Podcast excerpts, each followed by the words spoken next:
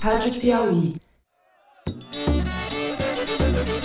Olá, está começando mais um Foro de Teresina. Eu sou Fernando de Barros e Silva, diretor de redação da revista Piauí. Sairei dessa maior, mais forte, mais verdadeiro e inocente. Nessa semana eu converso com José Roberto de Toledo, editor do site da Piauí. Opa! Mas infelizmente a Malu Gaspar, nossa repórter, não vai poder participar, porque o pai dela, o professor de física Alberto Gaspar, faleceu na última segunda-feira. A gente queria deixar um beijo para Malu, que na semana que vem está de volta com a gente. Quem nos acompanha nessa semana é a jornalista Júlia Duailib, que já foi da Piauí e hoje apresenta o Café com Jornal na Band, de segunda a sexta, das 7 às 8 e meia, e também faz comentário político na Band News. Eu queria agradecer muito a direção da Band por ter autorizado a vinda da Júlia e especialmente a Júlia para matar nossa saudade. Oi, Fernando. Oi, Toledo. É um prazer estar aqui com vocês. Super obrigada pelo convite. Paulinha também. A gente aqui agradece. Prazer é nosso. Mas o que eu espero mesmo é ganhar agora no segundo turno e continuar fazendo esse trabalho que nós estamos fazendo para o Estado Tocantins. Como sempre, a gente vai conversar sobre o que importa no noticiário político nacional. Toda quinta-feira, às 5 da tarde, você tem esse encontro com a gente no site da Piauí e também no iTunes, no Stitcher e no YouTube.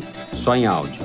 Em nova pesquisa, o mesmo candidato continua na frente. É o mesmo. Bote as pesquisas no ar. Ou melhor, né? Não precisa de você. Tem, tem, aqui o WhatsApp. Para quem não está acostumado a ouvir podcast, no nosso site, na aba da Rádio Piauí, você acha um passo a passo de como ouvir no seu celular para baixar e sair ouvindo esse papo no ônibus, na academia, no mercado.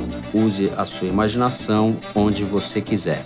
Foro de Teresina, como sempre, é dividido em três blocos. Nós vamos abrir o programa dessa semana comentando os dois meses de prisão do Lula, que se completam hoje, dia que o programa vai ao ar, quinta-feira. No segundo bloco, a gente vai falar sobre a eleição tampão do último domingo no Tocantins, que pode dar algumas pistas do que pode acontecer em outubro nas eleições gerais. E no terceiro e último bloco, a gente vai falar sobre as últimas pesquisas de intenção de voto para a corrida presidencial.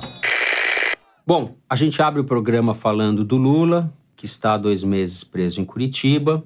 É, A justiça não vai aceitar o registro da candidatura dele caso ele leve até setembro a intenção de se candidatar. Ele é o líder das pesquisas, com votação particularmente expressiva entre os mais pobres, o que coloca um constrangimento grande para a democracia e para o processo eleitoral desse ano. O Lula está submetendo a agenda do PT à sua própria agenda, ele está tentando orientar da cadeia os movimentos políticos do PT e de parte da esquerda. Eu queria perguntar para você, Júlia, como é que você avalia isso? Se o PT corre o risco de sair menor ainda do que se imaginava em função dessa estratégia que o Lula vem adotando até agora. Eu acho que sim, Fernando. Eu concordo com você. Embora hoje seja muito difícil a gente dizer o que, é o PT e o que, que é o Lula, né? Não só hoje, porque o partido foi criado por ele nos anos 80, o partido é ele. Mas, sem dúvida nenhuma, teria que, nesse momento, já a partir da condenação dele, fazer essa reflexão, né? Para onde o partido vai, né? O que, que é o partido sem o seu maior líder? E não é o que está acontecendo. E eu acho que ele consegue colocar o partido a serviço dele, digamos assim, porque ele tem A ali no reboque, comando do partido a Gleice Hoffmann que é, eu não sei se vocês vão concordar comigo, mas eu acho que é a presidente do PT mais fraca dos últimos tempos. Imagine se tivesse Rui Falcão no comando do, do partido nesse momento com o Lula preso, o Rui Falcão ia ali decidir. Ou José Dirceu, que durante um grande tempo comandou o partido, né? Da porta para dentro era o Dirceu que mandava, da porta para fora era o Lula. Então a Gleice Hoffmann, sem dúvida nenhuma, é, é uma soldada ali do Lula. Ela faz o que ele quer e é conveniente para ele nesse momento em que ele está Sem dúvida. que ele perdeu a principal força dele, que é a retórica, né? Que é poder chegar às pessoas, falar às pessoas. Ela, para ele, é, é de grande serviço, né? De grande importância. Ele vai usar todo esse momento pré-eleitoral para fazer a sua defesa jurídica, porque ele sabe que ele não vai conseguir o registro. É, se a gente sabe disso, ele tem lá os melhores advogados que também sabem, que também estão dizendo para ele já jurisprudência no TSE nesse sentido, e não há dúvida, os ministros falam nos bastidores que é muito difícil conceder o registro. A minha sensação é de que a exclusão do Lula do processo político eleitoral está mais ou menos metabolizada pela imprensa. É, não está metabolizado na sociedade. Eu tenho um pouco de dúvidas. Acho que o Toledo pode até esclarecer melhor. O Toledo entende muito mais de pesquisa do que eu. Mas quando, Toledo, quando a gente nós, vê. Todos, todos nós, nós exatamente. É o... Faz de conta é, que eu acredito. Não, é, é verdade, você sabe disso. Mas na estimulada, quando a gente tiver a intenção de voto do Lula na estimulada, continua ali, a depender do instituto, continua ali no seu patamar com alguma variação. Às vezes no Ibope, que foi feito para Band em São Paulo, tinha até uma oscilação, Melhorado. melhorava. Agora, na espontânea, ele já perde. E a minha leitura nesse caso era justamente essa, porque a sociedade já entende parte da sociedade que ele não é candidato. Uhum, então, uhum. quando vem lá espontaneamente, quem Pode você vai ser. votar? A pessoa fala: bom, Lula não tá, é. tá, vou votar em fulano. acho importante só para quem não está familiarizado com esse jargão das pesquisas. A estimulada é quando você apresenta ao entrevistado uma cartela com o nome dos candidatos. E a espontânea é quando você simplesmente pergunta em quem você votaria sem apresentar nenhum nome. Só para dar o dado que para ilustrar o que a Júlia acabou de falar, se a gente pegar a série histórica do Datafolha, a última pesquisa, vai ter pesquisa do Datafolha esse domingo, mas a última divulgada foi dia 13 de abril, onde o Lula apareceu com 13% da espontânea, e na anterior, que tinha sido em janeiro, três meses antes, ele tinha 17% e na de setembro do ano passado ele tinha 18. Então tem uma tendência de queda na espontânea, porque as pessoas estão percebendo que, ó, não tá todos, tá mas muita gente. Vocês têm razão. O, a gente vai ver esse processo aqui, os próximos capítulos aí nos próximos meses. Eu assisti essa semana ao depoimento que o Lula deu como testemunha de defesa do Sérgio Cabral no processo que apura é, desvio de dinheiro, é, corrupção, propina para a indicação do Brasil na Olimpíada. O Lula participou como testemunha de defesa do Cabral. O Marcelo Bretas era o juiz encarregado e o Lula respondeu a questões do, do advogado do, do Sérgio Cabral.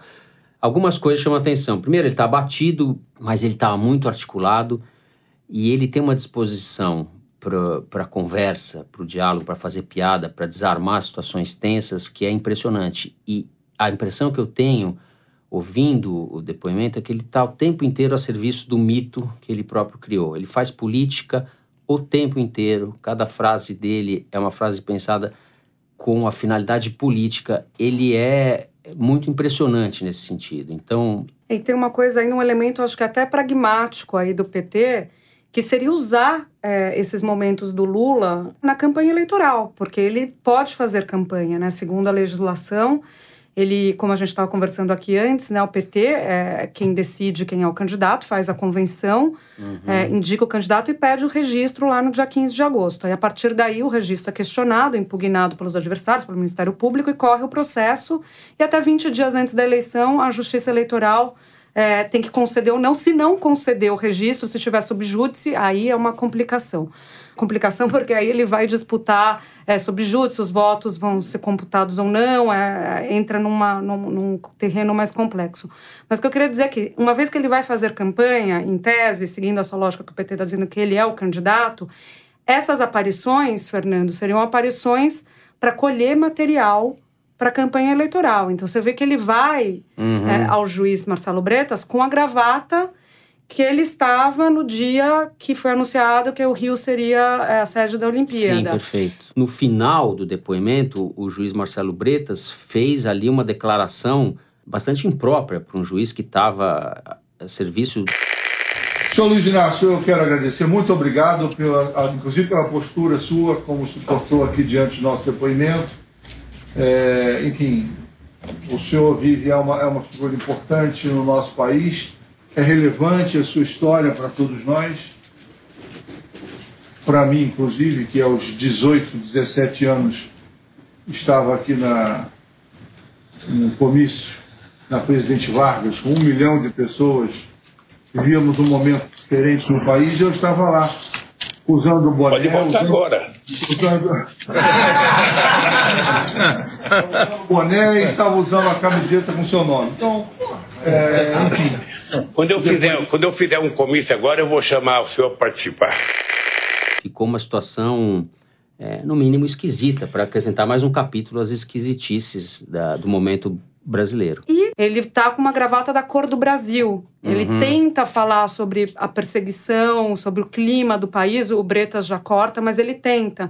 Então, Uhum. tudo isso, sem dúvida nenhuma, é material que o PT deve usar. Falar em gravata, eu não, não consigo deixar de lembrar que eu, há poucas semanas o Sérgio Moro recebeu o prêmio de Pessoa do Ano na Câmara do- de Comércio Brasil-Estados Unidos, lá em Nova York, com uma gravatinha borboleta, recebeu das mãos do João Dória. Essa foto um tanto constrangedora, essa premiação toda um tanto constrangedora, pro, pro Dória não tem problema nenhum, porque ele tá fazendo o papel dele, mas o Sérgio Moro devia ter um pouco mais de decoro, porque a condenação do Lula é uma condenação polêmica. Eu não vou nem entrar no mérito agora aqui, mas é esse caso do triplex é um caso muito controverso e o processo foi todo muito célere. É, você tem o líder das pesquisas, o candidato preferido da população pobre, fora da disputa, e o Sérgio Moro está posando de gravata borboleta em Nova York do lado do João Dória. Se isso não for esquisito, eu não sei o que é esquisito, Toledo. Pois é. Especialmente depois que a gente viu as fotos do triplex, né? Foi uma decepção tão grande para mim. Eu fiquei procurando o, o elevador, fiquei procurando a, a cozinha, Cozinha de, de um milhão de reais. Não- se aquilo tá, tá muito caro fazer cozinha, pelo visto. Mas, enfim. É, só queria esclarecer um ponto do calendário eleitoral. Dia 15 de setembro é a data limite para o TSE indeferir as candidaturas. É Então, 17? Eu acho é que era dia- 17 de setembro, que é 20 dias antes da eleição, que é o limite, senão vai subjúdice. dia 17 de setembro, você tem toda razão.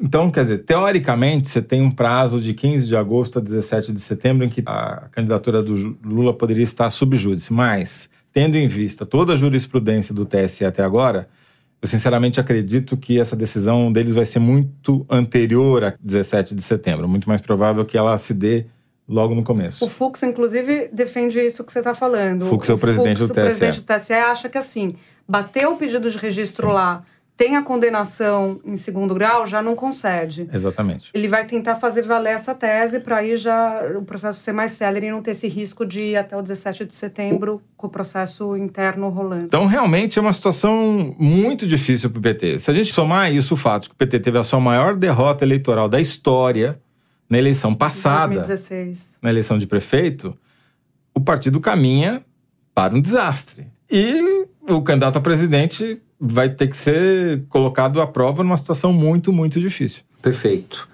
O elefante, para usar a fazer uma homenagem à capa da revista do mês passado, o elefante está desinflando, mas muito lentamente ele continua sendo um elefante.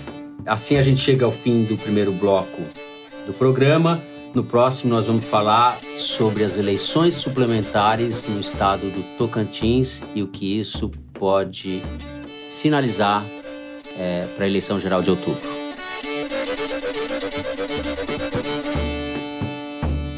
Bem, tivemos a eleição em Tocantins no último domingo, é, porque é preciso recapitular.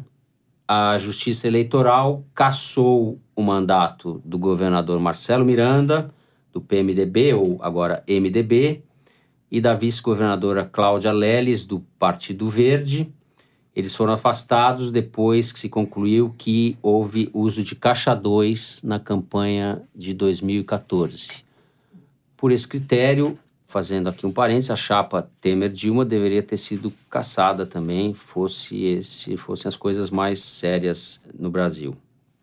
Bom, a eleição do último domingo coloca o presidente da Assembleia do Estado, Mauro Carlesse, do PHS, como primeiro colocado.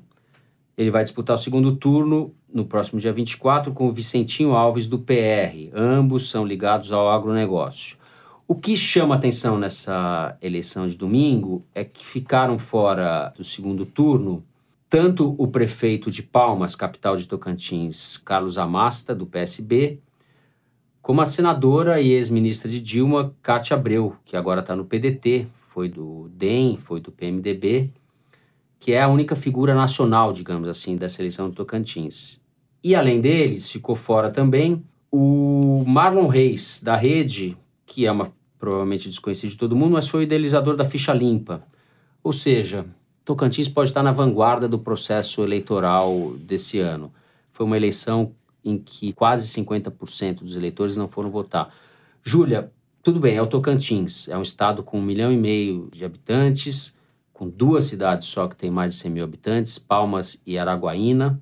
É um estado periférico no país, mas a cara dessa eleição, desse processo, pode iluminar o que vem pela frente. Eu acho que tem vários pontos aí que a gente pode tirar é, dessa eleição local. O primeiro deles é a discussão sobre a novidade, né? Que tá todo mundo falando que essa eleição vai ser uma eleição de gente fora da política, que há um cansaço com a política convencional. Olha o que aconteceu nos Estados Unidos com Trump. Embora os líderes nas pesquisas de intenção de voto é todo mundo profissional, né? Mas tudo bem, o eleitor é, expressa isso de certa forma nas pesquisas. O que a gente viu foi a vitória do convencional, do tradicional. Quem foi para o segundo turno são os políticos profissionais ali, o presidente da Assembleia, que já foi deputado estadual, e o senador da República, que inclusive virou o senador, ficou em terceiro lugar na eleição, porque o Marcelo Miranda, que disputou sob júdice é, a eleição que havia sido cassado e estava inelegível, não pôde assumir, não teve a diplomação. Então, quem assume, é como eram dois senadores, quem assume o segundo posto de senador do Tocantins é o Vicentinho Alves. Então, tem essa questão. A outra que eu destacaria é, é o tema da corrupção, que está tão caro para o eleitor, né, que vem aí nessa esteira da Lava Jato.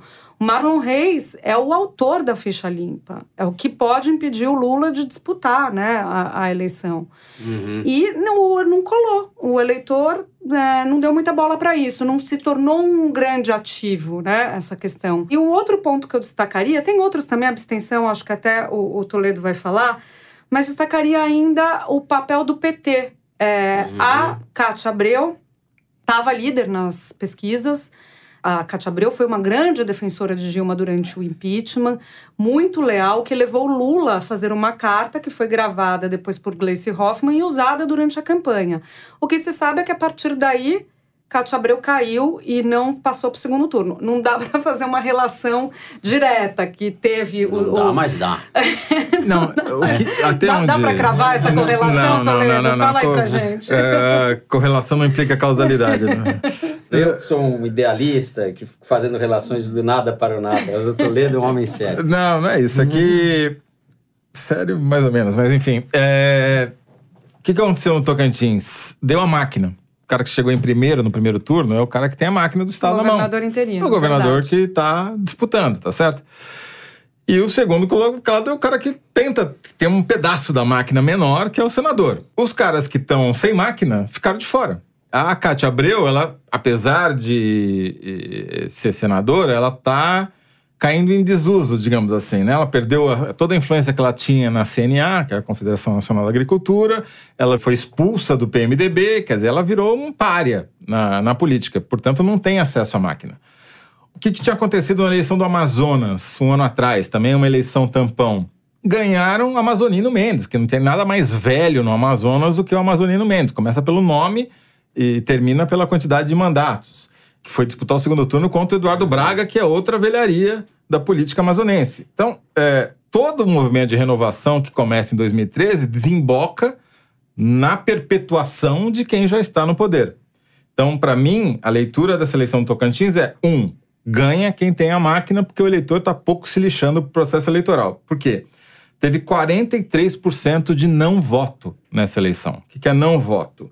Se você soma 19,1% de brancos e nulos com 30,1% de eleitores que não sequer foram votar, a soma disso não é uma soma literal, porque você tem que descontar os 19% uhum. dos 70% que foram votar, dá 43% já é um número altíssimo e cresceu em relação ao Amazonas. No Amazonas foram 37% de não voto. O branco e nulo foi alto, foi 17, na eleição anterior tinha sido de 9, uma das ou menos que isso, tinha sido uma das menores do ou, Brasil. Ou seja, Toledo, quase metade dos eleitores ou não querem nenhum ou estão nem aí para a eleição. Exatamente, que é o é. grande risco que eu vejo para a eleição futura. Né? Que o que me deixa em pânico é pensar que você tem uma eleição, como você já foi dito no bloco anterior, o líder está fora, o partido dele está perdido e que não tudo que era novo se desmanchou antes de chegar na urna. Quer dizer, todas as hipóteses. Luciano Huck, Joaquim Barbosa, nenhum topou. Isso é muito interessante. É, né? A demanda como... pelo novo e o novo naufragou e ficou ali. Como atenuante aí desse processo, acho que é, é a característica dessa eleição, que é uma eleição tampão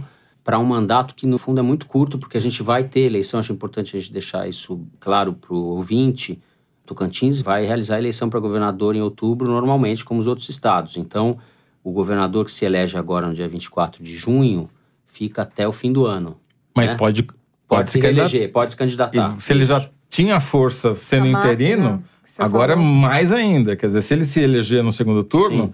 ele vai chegar como franco favorito na, na eleição de outubro. É. Essa eleição no Tocantins está me lembrando aquela velha piada do na arguição de tese em que o arguidor fala para o sujeito que está defendendo a tese, a sua tese tem coisas boas e coisas novas. O problema é que as coisas novas não são boas e as coisas boas não são novas. Maravilhoso, é isso mesmo. É, o meu medo, Fernanda, é que essa piada se estenda para toda a eleição de outubro no Brasil inteiro. Estamos um, mais ou menos fritos. É, a gente vai encerrar esse segundo bloco aproveitando a deixa do Toledo. E no terceiro bloco a gente faz uma avaliação da última pesquisa eleitoral publicada essa semana. Na última segunda-feira, o portal Poder 360, por meio do seu instituto de pesquisa, que é o Data Poder 360, do jornalista Fernando Rodrigues, divulgou uma pesquisa nacional de intenção de voto para presidente. O Lula não aparece em nenhum cenário, o Bolsonaro surge como líder e o Ciro Gomes vem descolado em segundo lugar, essa, acho, é a grande novidade da pesquisa. Sim. O que, que a gente deve destacar nela, Zé? Bom, primeiro que ela causou um fato político. Ela fez o dólar subir, deu um impulso para a candidatura do Bolsonaro, para a candidatura do Ciro.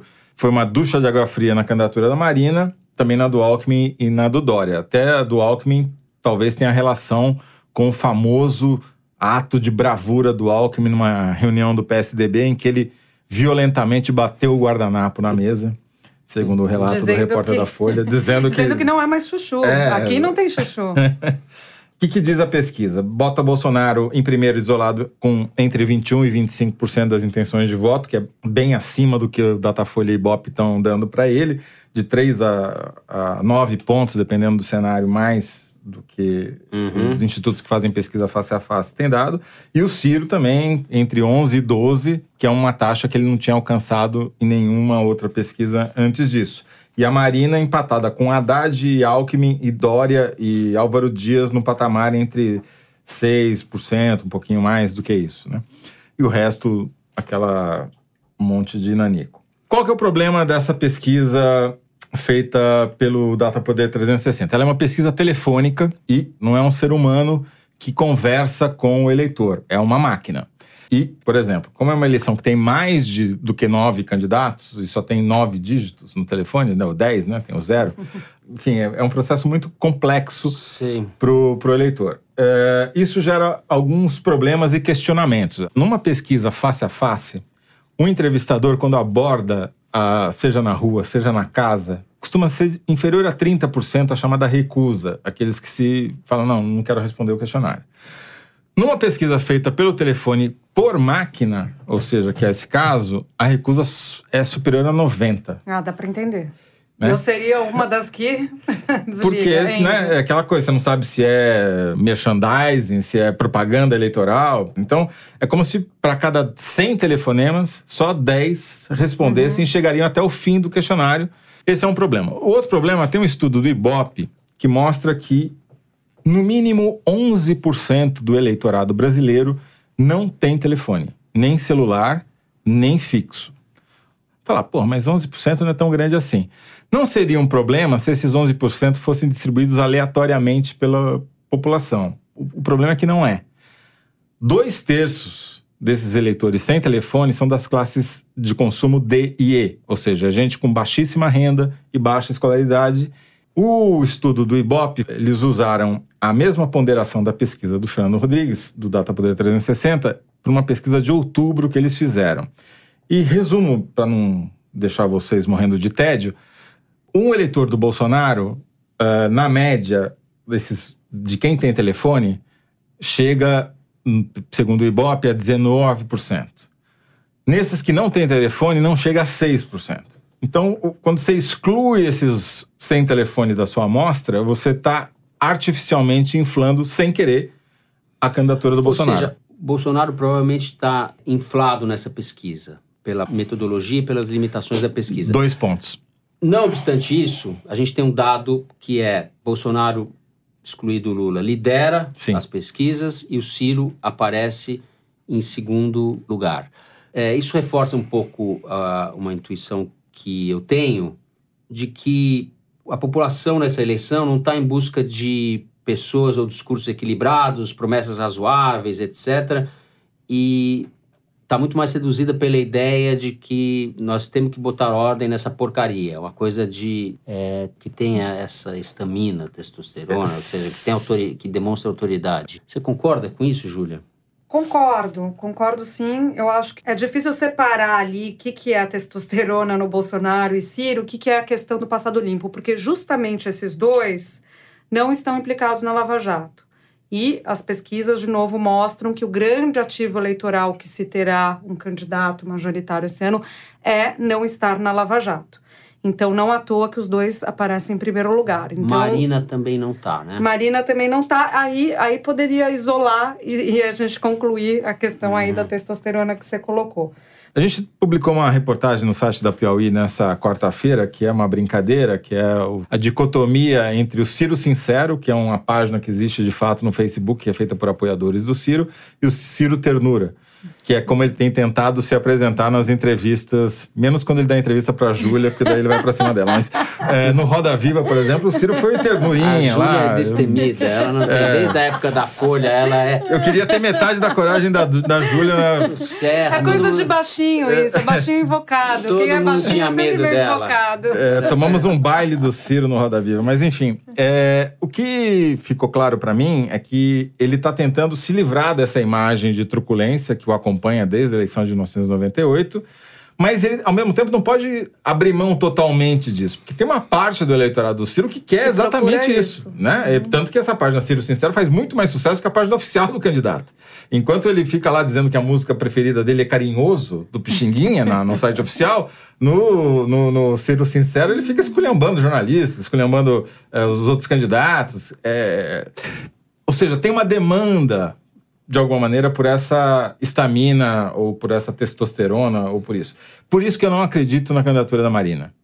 Porque, embora ela seja ilibada, ela não tenha nenhum vestígio de corrupção. Ela tá coisa fora da vale. órbita da Lava Jato, ela passa uma imagem. Mas a- quando você ouve o, o, o o- eleitor, você fala, porra, mas a Marina só aparece de quatro em quatro anos. Ela não é uma liderança de verdade. Isso é sempre entendeu? uma colocação feita. No imaginário popular, ela me parece que ela não tem pulso para domar um congresso tão É, o day after, o selvagem day quanto after, é. o dia seguinte da eleição Como da é que se Marina, é governa? algo preocupante. Como é que você governa Você com ima- dois deputados em 513? Não, você imagina o Centrão olhando pra Marina, né? Aquele pessoal articulando ali Uhum. como vai ser o Butim.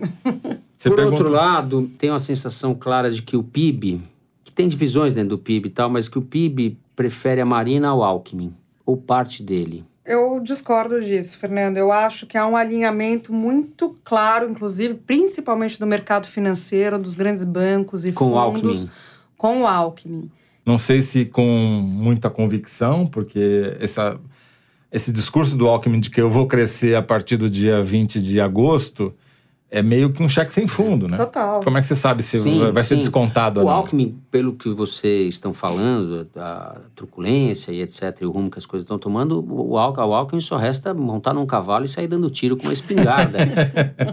pra é ver se difícil, porque ele consegue não, subir. ele não tem muito para onde crescer, né? Porque o, o Bolsonaro se consolidou ali e pegou a direita, né? Sim. O Alckmin teria que crescer um pouco na direita, mas para montar no cavalo e pegar a espada, o Bolsonaro faz melhor. Espada né? não, uma espingarda. espingarda, sabe? desculpa. Você tem aquela, aquele centrão ali, né, Toledo? Absolutamente pulverizado, e aí entra tudo quanto é coisa. Não à toa que essa semana o PSDB articulou ali um manifesto. é, manifesto do. Polo Democrático e Reformista. Se eu não me engano, São é isso. duas exclusões, né? O democrático para excluir o Bolsonaro e o reformista para excluir toda a esquerda.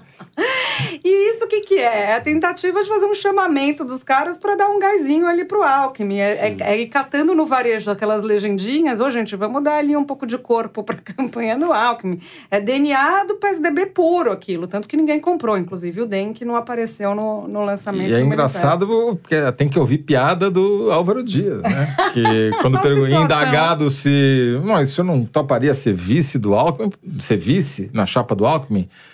Se ele topasse ele ser o vice, eu topo ser o meu vice. Quer dizer, tá nesse nível, porque nas pesquisas eles estão na margem de O Álvaro Dias é um problema pro, pro Alckmin. Perfeito. Sempre foi bem no Sul, o Álvaro Dias aparece no Sul na frente do Alckmin. Mas eu destacaria outras, outros pontos. Primeiro, sobre o voto consolidado né, do Bolsonaro, Sim. como chama a atenção. Mais de 70% do eleitor dele diz que está com ele que não abre. E isso eu acho que vai na contramão do que muitos analistas dizem, muitos candidatos, como o próprio Geraldo Alckmin, que ainda aposta numa dicotomia PT-PSDB, de que é, essa votação dele é difícil de é, dele perder é, musculatura nisso. Você ele...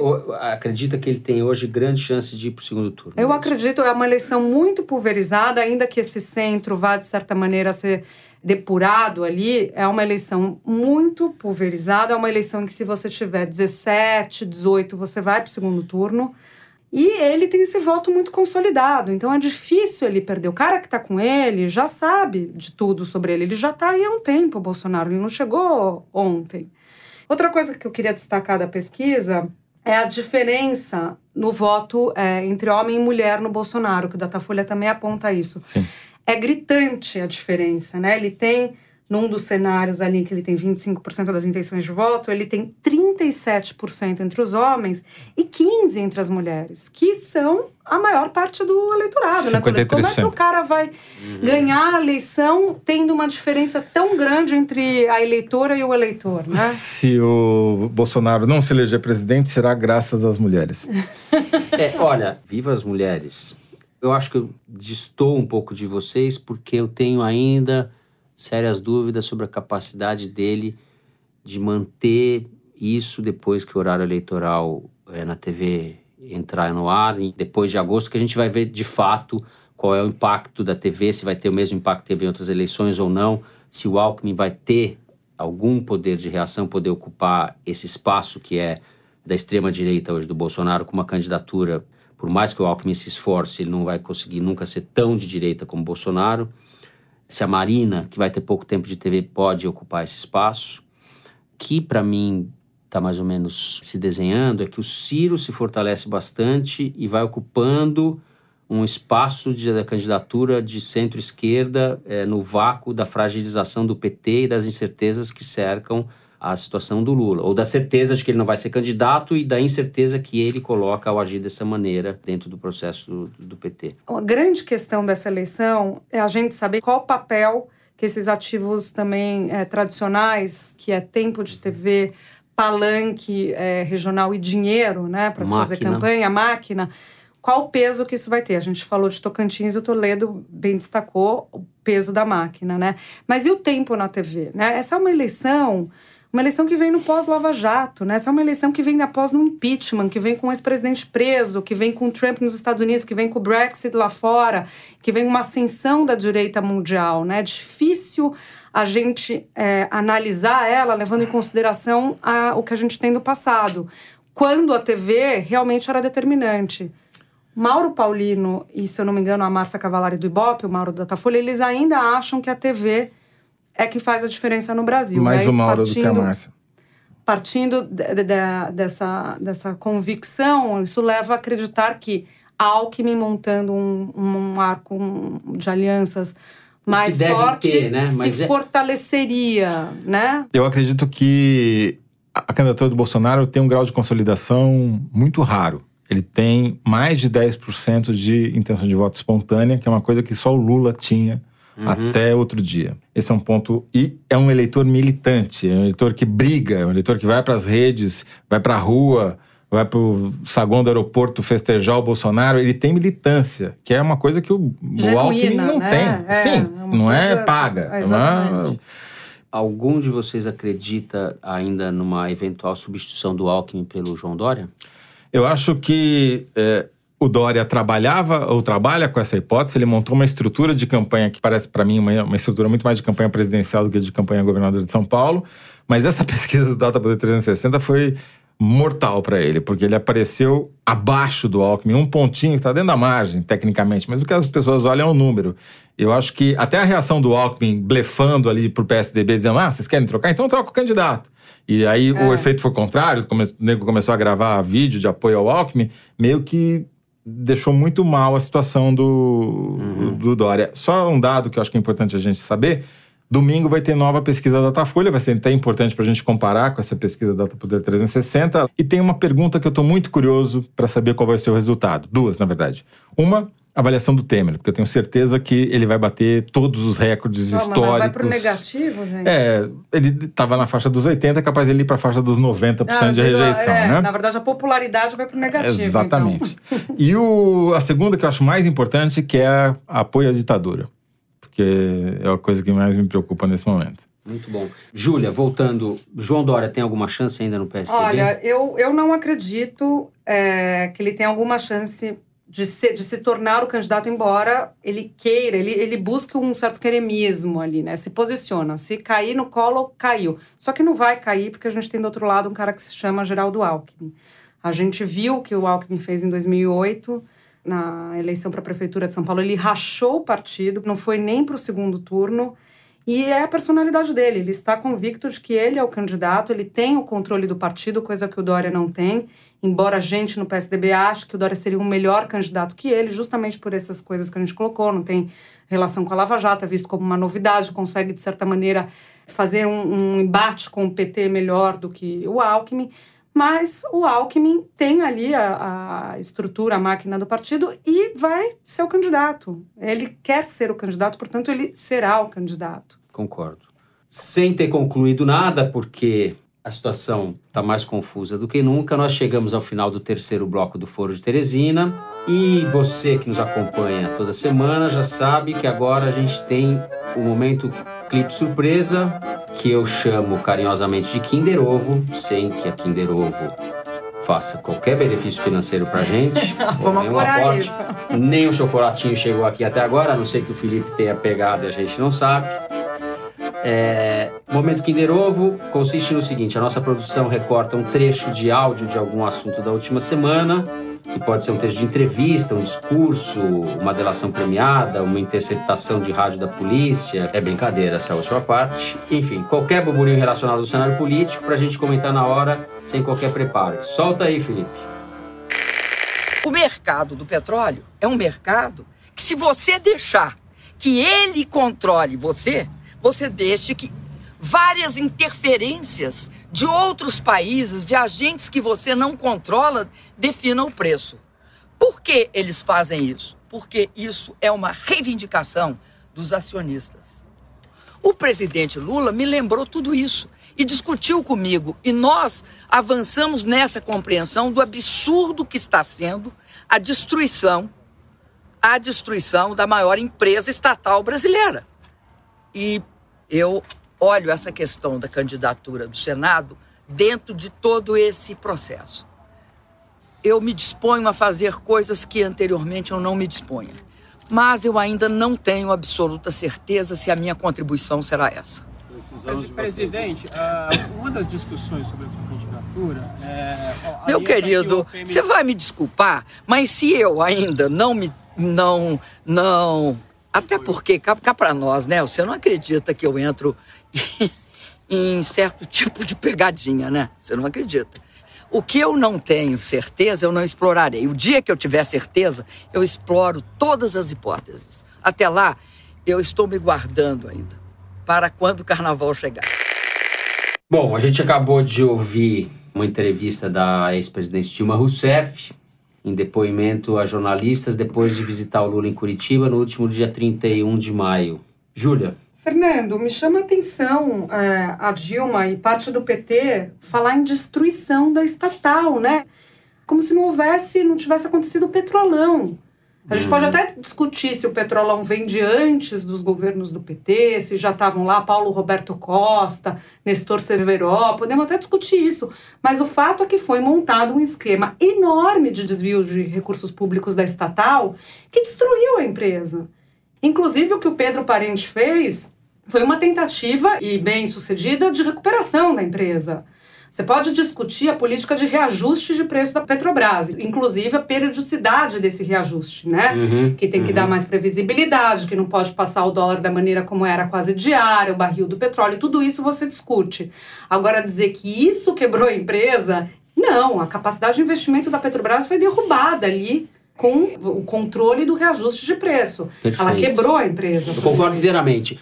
Ah, a Júlia entendeu o que a Lu- Dilma falou, Zé. Você entendeu também? Não, eu não, eu não Vira tenho. lei de distribuição, Petrobras. Eu eu não tenho muita certeza, eu só estou um pouco preocupado, que eu acho que alguém precisa avisar a presidente que a eleição é antes do carnaval. É, então. E se ela vai esperar o carnaval chegar para se decidir se ela vai ser candidata ou não, ela vai ser meio superada pelos fatos, eu acho.